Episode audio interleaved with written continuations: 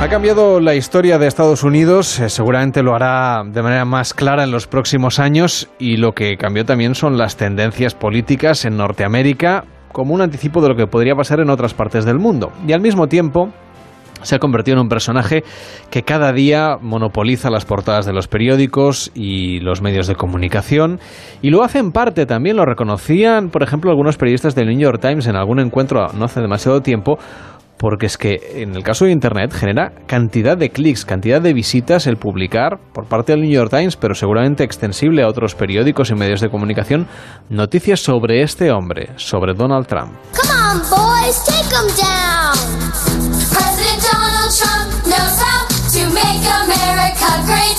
Deal from strength or get crushed every time. Y hoy queríamos hacer una radiografía de este personaje, por eso hemos invitado a Juan María Hernández Puertolas. ¿Qué tal? Muy buenas tardes. Hola, buenas tardes. Es economista, es periodista, es experto en política norteamericana y yo diría que es alguien que no sé con qué ojos está mirando estos primeros tiempos de la era Donald Trump en Estados Unidos? Pues la verdad es que con cierta sorpresa, evidentemente, como ha hecho en la introducción, de alguna forma la gran habilidad de Trump es marcar la agenda.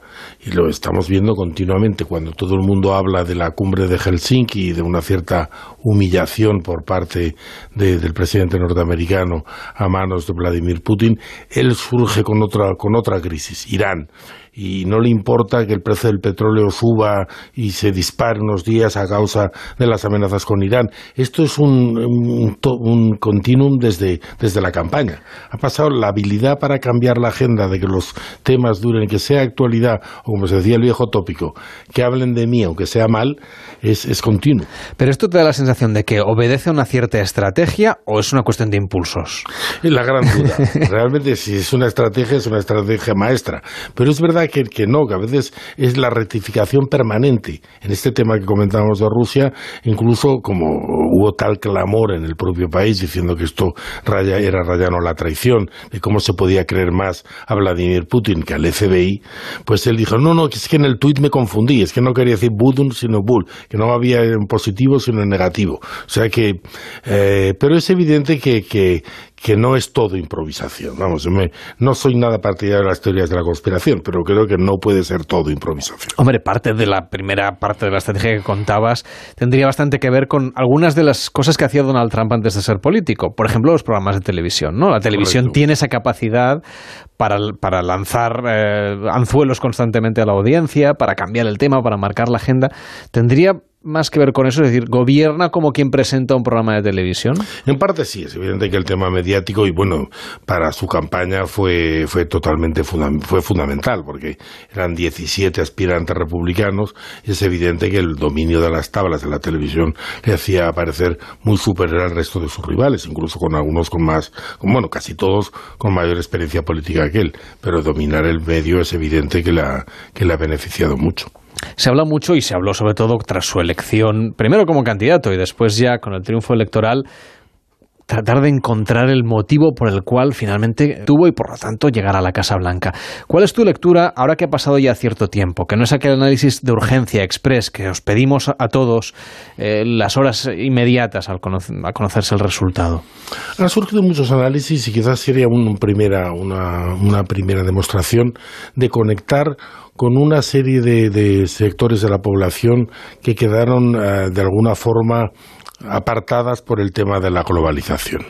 Eso especialmente en Estados Unidos es así. En estados industriales que al fin y la postre fueron los que le dieron la victoria, como Ohio, Michigan, Wisconsin, Pensilvania, que llevaban votando a los demócratas durante mucho tiempo, ah, es evidente que conectó con una gente que no está en las nuevas tecnologías, que, que se ha quedado un poco en la industria tradicional, por lo tanto muy susceptible de la competencia china y de otros países, y que por lo tanto han quedado eh, en la famosa frase de devolvernos nuestro país. Probablemente es un intento nostálgico y es contra la historia y, no, tendrá mucho futuro. Pero es evidente que a corto plazo le ha, le ha conectado con esos sectores de la población. Ese retrato que trazabas es la antítesis de Obama, que era el de la nueva economía, ¿no? el del progreso, el de la era digital. Correcto. Y además enlaza con eso con un cierto resentimiento incluso habría hablar de cierto racismo contra las élites. Vemos un país, como por otro lado pasa muchos en Europa y en España incluso también, muy, muy polarizado. En el caso de Estados Unidos, entre las costas, más eh, de, otro nivel cultural, una California que si fuera independiente podría ser la octava o novena economía del mundo, un Nueva York cosmopolita, a pesar de que es de donde viene eh, Donald Trump, una Nueva Inglaterra también muy, muy eh, sensible a todos los temas medioambientales, junto a un centro, el que hablábamos antes de los grandes lagos y todo el sur del país, muy, muy uh, polarizado en contra de esas élites. Y eso lo ha sabido efectivamente aprovechar muy bien. Da la sensación que, bueno, si uno revisa la trayectoria, de los presidentes norteamericanos que el tener dos mandatos es lo más habitual, sobre todo en los últimos tiempos. ¿A ti te da la sensación de que va a ser posible un segundo mandato de Donald Trump? Luego te preguntaré si va a haber un impeachment y si acabará este, pero eh, supongamos que llega al final. La verdad es que a estas alturas, eh, bueno, aún quedan unos meses para las elecciones legislativas de, noviembre, pero es verdad que desde el punto de desde el mando demócrata no se perfila hoy por hoy una alternativa clara. Y como bien comentabas, la verdad es que las, las eh, eh, dijéramos que las, las, las, casas de apuestas apostarían siempre a la reelección.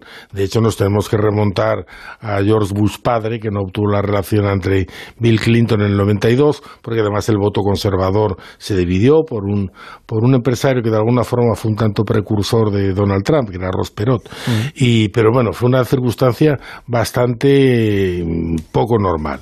Lo normal realmente, y fueran George Bush hijo, Obama, que han conseguido la reelección.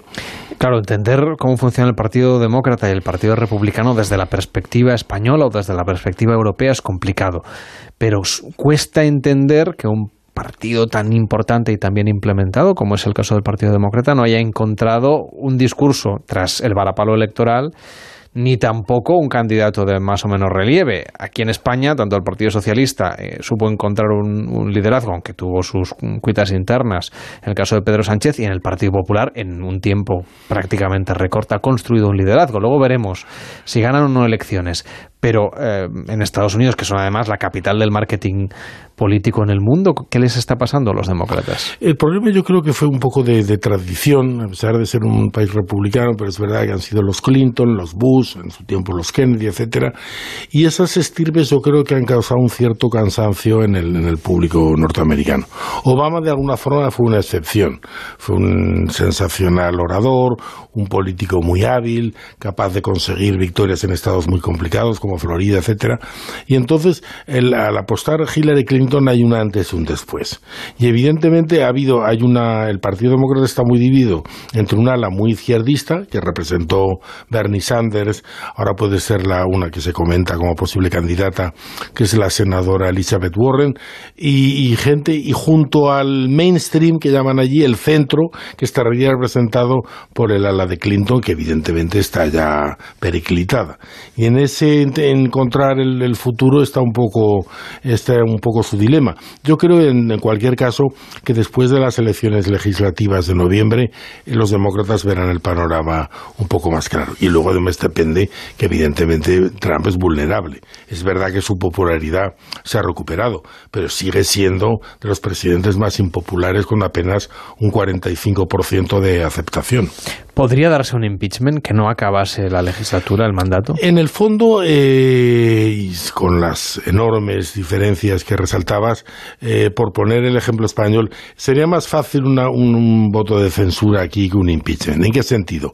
Que hacen falta dos terceras partes del Senado para condenar a un presidente. Y esa mayoría de los demócratas no parece que a corto plazo la puedan conseguir. De hecho, el Partido Republicano, por poco, pero domina el Senado muy mal tendrían que ir las cosas en las elecciones de noviembre para que se diera esa mayoría demócrata. Y no hay una parte del Partido Republicano que no se acaba de sentir cómodo con lo que Donald Trump dice pero es un poco el miedo guarda la viña. Algunos que ya, pues que ya, por ejemplo, el, el speaker de la Cámara, Paul Ryan, que no se va a presentar, pues ya está libre de, de dar su opinión. Algún senador como John McCain, que fue candidato a la presidencia, pues ya pone literalmente a parir a Trump, o sea, porque ya está están liberados porque no tienen una carrera política delante suyo. Pero en algunos estados del sur y tal, insisto, el miedo guarda la viña, les dan miedo a algún coletazo de, Donald Trump. Volvamos al Partido Demócrata, que tiene que, bueno, de alguna manera marcar también eh, ese nuevo mandato, porque eh, en principio la tradición también política norteamericana marca que si hay un presidente republicano hay una mayoría demócrata en, en, la Cámara de Representantes. Entonces, eh, ¿esa situación se puede mantener en el tiempo o está tan mal el Partido Demócrata que ni siquiera va a conseguir ese resultado? En el Senado lo tiene muy complicado, pero la Cámara de Representantes la verdad es que, bueno, de aquí a noviembre es una eternidad, pero en principio tiene una posibilidad real de voltear la mayoría republicana, porque hay muchísimos eh, legisladores republicanos, bueno, muchísimos, una parte significativa que no se presentan a la reelección en, en distritos muy contestados, especialmente en los estados que mencionaba antes, Pensilvania, Michigan, etcétera, que pueden voltear la mayoría de la Cámara. Eso le hará la vida más complicada a Trump, evidentemente, porque ya con ambas, con mayorías republicanas en ambas cámaras, sus logros legislativos han sido muy escasos, apunto a la reforma fiscal de la, de la pasada Navidad y poquito más, nombrar para el Tribunal Supremo algún juez conservador, pero no mucho más. Con lo cual, con una mayoría demócrata en la Cámara de Representantes, podríamos llegar a lo que ellos llaman el gridlock, un enfrentamiento y que de alguna forma eh, produce una gran frustración en el, en el electorado, porque no es muy difícil aprobar ninguna ley. Bueno, tienen que ir a prácticamente decretos, ¿no? Presidenciales en este caso. Órdenes ejecutivas. Sobre lo que se, lo que sería el Partido Demócrata, hablabas de que hay dos alas ahora mismo, una más centrista, otra más liberal, como llaman ellos, más, mm. más a la izquierda desde el punto de vista del lenguaje que utilizamos aquí en España. ¿Qué, ¿Cuál de las dos alas crees tú que se va a acabar imponiendo?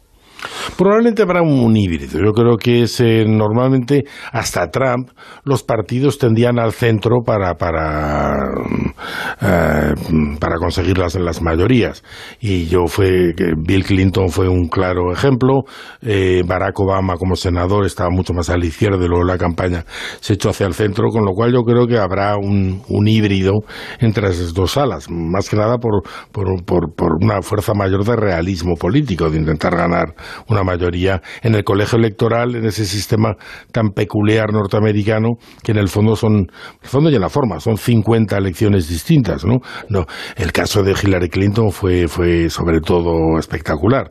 Tuvo casi 3 millones de votos populares más que Donald Trump y a pesar de ello perdió la elección por no estar esos votos en los estados donde deberían estar. Eso es algo que aquí, desde luego, no, no somos capaces de comprender, pero bueno, cada sistema político tiene sus ventajas y sus inconvenientes Hemos hablado bastante del Partido Demócrata, vamos a hablar del partido que da soporte a Donald Trump y del cual es el candidato, fue el candidato en su día y es el presidente del Partido Republicano, que tiene también varias alas o varias sensibilidades, alguna de ellas que, que es más conservadora, no solamente desde el punto de vista económico, sino de la moral no sé si se sienten profundamente incómodos con algunas cosas que leemos, escuchamos, grabaciones, vídeos, imágenes, comentarios, actitudes respecto a las propias instituciones norteamericanas que tiene el actual presidente.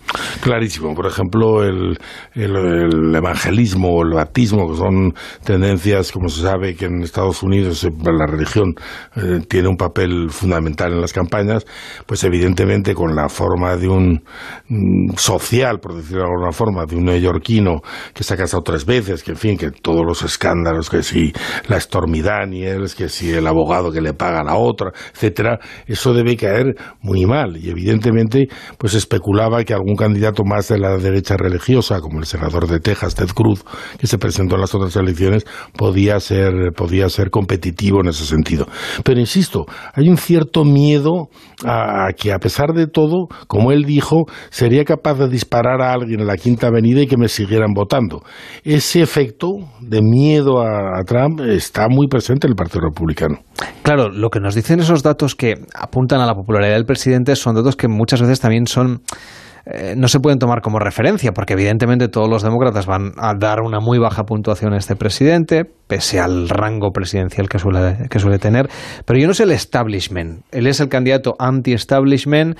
Ya sabemos que las elecciones dependen de la voluntad de los electores, pero no sé, en el sector en los sectores económicos, en las empresas, en los medios de comunicación. Eh, claro, si son los poderes de una democracia liberal, como es el caso de la norteamericana, parece que están todos en contra suya y él es un gran superviviente. Clarísimo, y sobre todo hay un ejemplo muy claro que es el tema de la famosa guerra comercial, de los aranceles. El establishment, Wall Street, etcétera, es profundamente liberal ahora en el sentido librecambista del término, ¿no? No quieren aranceles, no quieren, creen que eso es un, suicidio, ¿no? Y están seriamente preocupados. Al mismo tiempo es verdad que Trump ha tenido habilidad de conectar con algunos hechos que, están allí. Por ejemplo, el tema de, de la OTAN. Pues es evidente que Estados Unidos ha tenido un papel desproporcionado en los gastos de defensa de la Alianza Atlántica y toca ahí una, una, fibra sensible. O en el tema eh, de China es muy fácil que las empresas chinas se, instalen fuera de su país, pero es muy difícil que las empresas del resto del mundo tengan un papel relevante en China. O sea que hay una serie de temas que de alguna forma, y con todos los matices del mundo, juegan a su favor. Hoy hemos charlado sobre Estados Unidos en esta parte del programa que dedicamos a la política internacional con Juan María Hernández Puertolas que es periodista, que es economista y que es experto en política norteamericana. Gracias por estar con nosotros y por poner luz en este personaje tan peculiar que está gobernando, bueno, la principal democracia del mundo, Donald Trump. Que vaya bien. Muchas gracias a vosotros. En Onda Cero,